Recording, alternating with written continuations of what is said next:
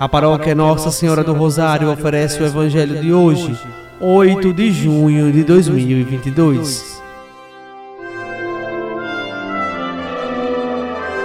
Proclamação do Evangelho de Nosso Senhor Jesus Cristo, segundo São Mateus, capítulo 5, versículos do 17 ao 19.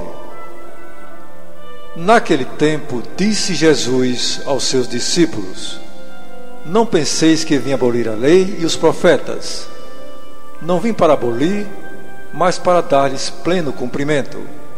Em verdade eu vos digo: antes que o céu e a terra deixem de existir, nenhuma só letra ou vírgula serão tiradas da lei, sem que tudo se cumpra. Portanto, quem desobedecer a um só destes mandamentos, por menor que seja, e ensinar os outros a fazerem o mesmo, será considerado o menor no reino dos céus.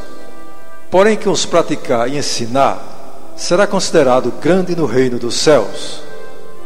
Palavra da salvação.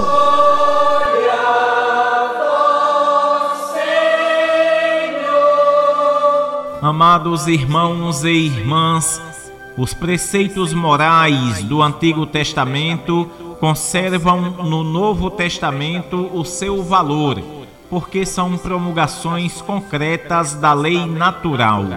Neste Evangelho, Jesus dá-lhes o seu significado e as suas exigências mais profundas.